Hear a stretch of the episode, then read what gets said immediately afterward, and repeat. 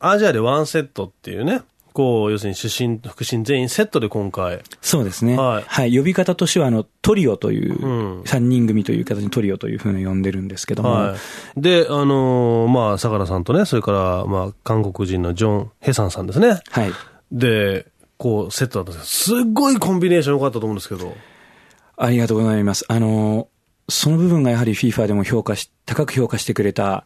部分だったんですね。はい。で、特にもう、やっぱり、相良さんもこれ、ジョン・ヘサンさんもですね、的確ですよね。あの、ラインズマンってものすごい難しいじゃないですか。はい。アシボスターンルトと、レフリー、あそう非常に難しそう、アいシス。タントレフリーは、こう、ボールを見ながら、最終ラインを見なきゃいけないっていう、この二つ同時、同一試合に捉えながら、ね、タイミングを見てパッて、旗を上げなきゃいけないオフサイドの瞬間、特に難しいじゃないですか。はい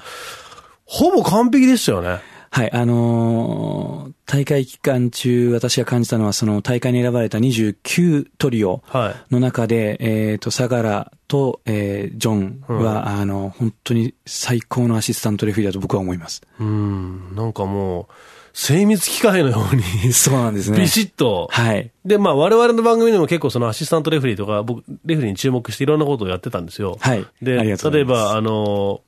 今ボタンがついてるじゃないですか、ラインズマンの旗はい。に。シグナルビップというやつですね。はい。で、それで、腕にこう、バイブレーションがはい。私がレシーバーを持ってます。で、バイブレーションパッてついたら、ブルブルって吹いたらパッといくわけですよね。はいで、その瞬間もやっぱりこう、半分、極端な話、もしかしたらね、ちょっとミス出しかもしれないっていうことがある可能性があると思うんですけど、今回は全くそういうこともなく、こう、気持ちよくピッてすぐ吹けた瞬間多かったんじゃないですか、やっぱり。ねそうですね。あのーオフサイドの判定に関しては、もう本当全幅の信頼をえおいでます。で、彼らのやってることっていうのは本当に細かくて、はいあのスピード感の中で、はいえー10センチ見極めようとしてるので、5センチ見極めようとしてます。そうなんでですよね。今回それがあの、テレビのスーパースローだったり、はいオフサイドカメラで、はい。かなりこう、皆さんに理解していただけたのは、本当に私は嬉しいですね。リアルにパッとこうあのね、VTR で。グレーアウトしましたねグレーグあの、の、もともとのオフサイドポジションじゃないところは、こう、普通の色で、オフサイドのポジション、グレーにグッと変わるじゃないですわか。かりました色が変わってそう。あれで、しかも、ちょっとでも出てたらわかるですよね。そうですねだから、はほんの少し出てただけでオフサイドっていうのを見極めたりしてたんで、 はい。いやー、これは逆に言うとですね、レフェリー大変だったなっていう。 そうですね。途中からカメラへの挑戦という感じになってきそうまですしたね。よね。だんだんこう、あの、もう観客とか、その、レ試合やってる選手とかじゃなくて、カメラと戦わなきゃいけないわけじゃないですか。そうですね。私たちはカメラの、それもベストアングルとの戦いになるんですよね。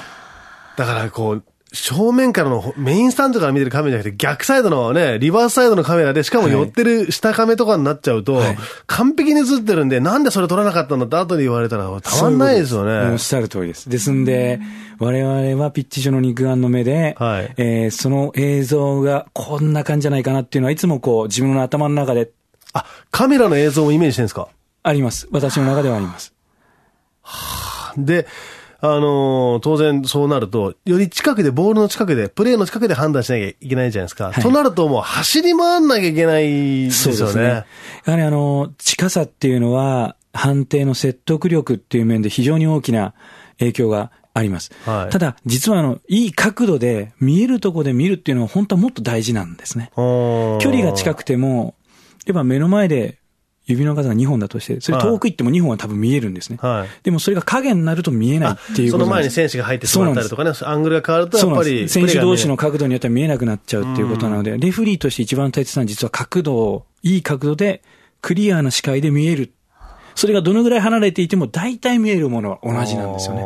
ねただ、近いとより文句がなくなるっていうかあ、説得そうです力ねが上がるっていう。選手も確かに近くで見てたら、文句言えないですよね。ちょっと間違ってても、そこで見てたらしょうがないかな、みたいな。あーその兼ね合いなんですね。なるほどね。となると、走り回らなきゃいけないわけじゃないですか。はい。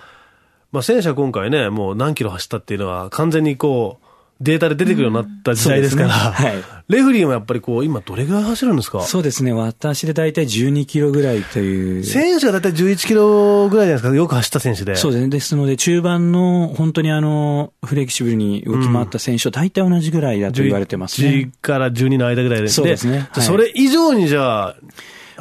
ゲームによってはそうなってしまいますね。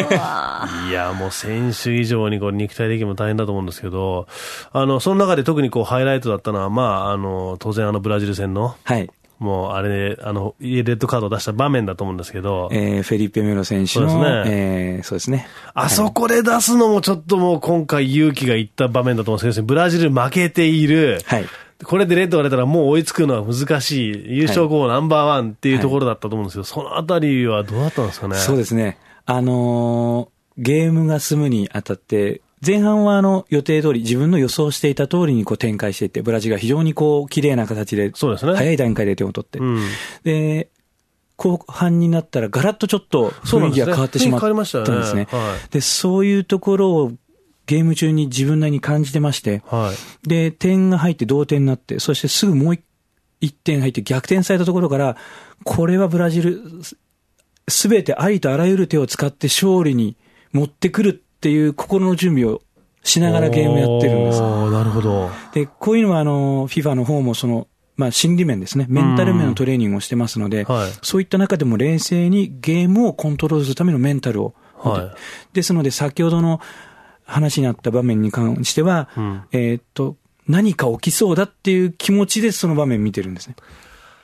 確かにイライラして、イライラしそうなんて、でですファールを、まあ、取らなきゃいけない局面が結構多かったですね。多かったですねで、相手がもう結構ガシガシ来ていて、はいで、ブラジルとしてもどうしても追いつかなきゃいけないっていう局そう面でで、すねお互い焦りが出てきて、イライラしてる瞬間でしたもんね。そうなんですね。で、その辺を感じてて、実際私があの時見ようと思ったのは、はいえーメロ選手のファールははっきりとクリアにしっかりと見えたので、はいファールを吹いて、はで、いその後例えば、やられたロッペン選手がやり返すかもしれないと思って、フォーカスをスッと合わせたんですけど、そしたら逆にメロ選手が踏みつけたっていうのが見えたっていう。あの、その辺の今、あの、ロッペン選手がやり返すんじゃないかっていうの、これ、事前に FIFA から情報とかがあって、結構ロッペン選手が報復とかをするみたいなこともあるんですかえっ、と、FIFA 情報というよりはもう本当ゲームの中で、はい。場面場面の、まあ、要は流れを感じながら、その選手の特徴とか、そういったところを感じながらやってるんです。だから相当あの、実際レフェリーが終わっ、一試合終わった時には頭が疲れるんですね。おー我々も選手も、あの、試合前にスカウティングビデオを見て、間のチームをこう、スカウティングして、はいまあ、研究するじゃないですか。はいゲーム分析ですよねゲーム分析をするんですけど、はいあの、レフェリーの方も、例えばブラジル、そのオランダ戦だったら、前の試合のブラジルとそれからオランダ両方を見て、はいで、選手の各々の、例えば特徴だったりってことを理解してるんですかしてます。全部。はい。ある程度は、えっ、と、思い描いた通りに、えーあのゲームも行きました。実際は。はい。えー例えばブラジルであれば、ロッペン選手を抑えれば、はいある程度、ブラジルのペースでいけるんじゃないかっていうことで、うん前半ロッペン選手へのファールが3、4、4、5回ぐらい続くんです。はい。で、それを止めに行く選手も大体決まってた6番の選手だったんはでいすけどはいはいはい。その辺は自分もあの、大体そうなるだろうというのを予定うん予定していたので、はい。ですので6番の選手はあの繰り返しのイエローが出てるんではい。すよね。うん。とか、まあ今例を挙げればそんな感じのはいはいはいはいはい。ところなんですけどね、そこまで、まあ、見た、見てた上で、ちゃんと情報があった上でのあの、レッドカードで。もうでもあれもすごく、世界的に評価されたじゃないですか。そうですね。あのーあの場面も、えっ、と、リバースカメラの、そうですねえー低いところのアングルのカメラで、あ、間違いないっていうのはも完う璧に踏んでましたもんね。あの、そうですね。テレビを見ていただいた方には、あの、理解していただけたので、うん。よかったですね。なんかあの、すごく、あんまり嬉しくはないですけど、例えば、レッドカード出すのは。でも、はいあ、そういう時、今回のああいうプレーっていうのは、皆さんに理解していただいたら、審判冥利に尽きる部分はあるんじゃないですか。そうですね。あの、今、おっしゃっていただいた通りに、あの、気持ちよくレッドカードを出すっていうことは一切ないんですね。やはり、